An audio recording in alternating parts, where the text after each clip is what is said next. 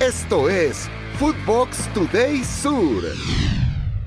¿Qué tal, Footboxers? Hoy domingo 28 de mayo te contamos las noticias que tenés que saber. Recuerda seguir arroba Footbox Oficial en redes sociales, seguir el podcast y activar la campana. Muñeco inmortal. River inauguró la estatua de bronce de Marcelo Gallardo en el Monumental. Su creación fue idea de Carlos Trillo y la realización del artista Mercedes Zaval. También contó con el aporte de miles de hinchas. Está inspirada en su pose, levantando la Copa Libertadores en Madrid. Esto dijo Marcelo Gallardo en la inauguración.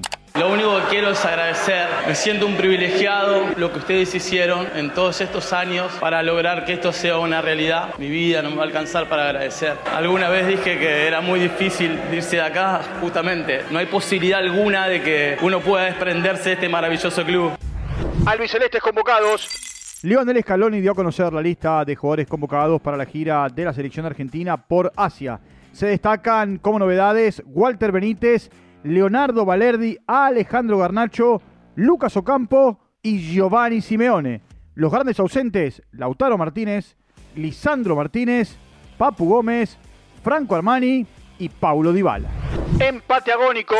Independiente ganaba con gol de Martín Cauteruccio en Avellaneda, pero Lanús, con un jugador menos por la expulsión de Luciano Boggio, lo empató en el último minuto de partido con un gol de el inmortal Pepe Sant.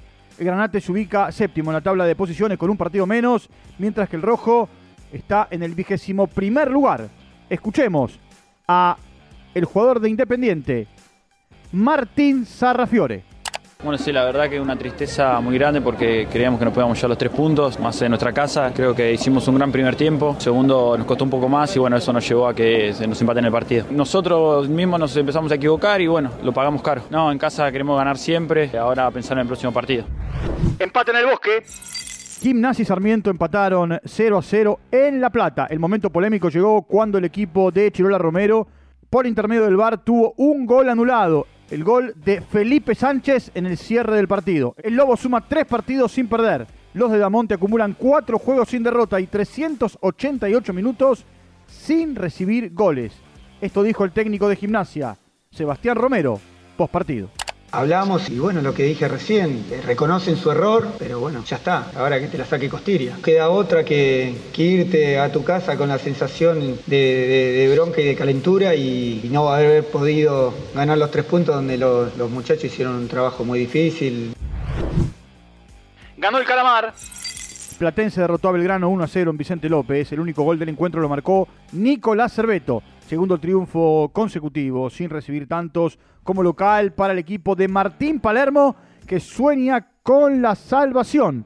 El pirata cordobés lleva tres partidos sin victoria. Esto dijo Vicente Taborda, delantero de Platense.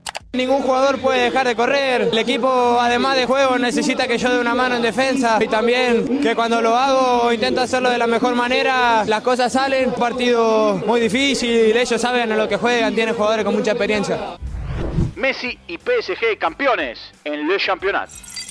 Los parisinos empataron 1 a 1 con Racing de Estrasburgo con un gol del Lío Messi y se consagraron campeones de la temporada 22-23 a falta de una fecha para el final. Con este título, Messi igualó la línea de Dani Alves como el futbolista con más títulos en la historia de todos los tiempos.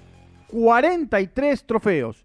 10 de la Liga Española, 8 de la Supercopa de España, 7 de la Copa del Rey, 4 Champions League, 3 Supercopas Europeas, 3 Mundiales de Clubes, 2 torneos del Le Championnat, una Copa del Mundo, una Copa de América y una finalísima. Además, se convirtió en el máximo goleador de las ligas europeas con 496 goles. Bayern Múnich, campeón de la Bundesliga. Los bávaros vencieron 2 a 1 al Colonia y tras el empate del Borussia Dortmund con el Mainz, el equipo de Tuchel se consagró y de esta manera consiguió su undécimo título consecutivo y se convirtieron en el club con más títulos en su país, con 33. Esto fue Footbox Today Sur.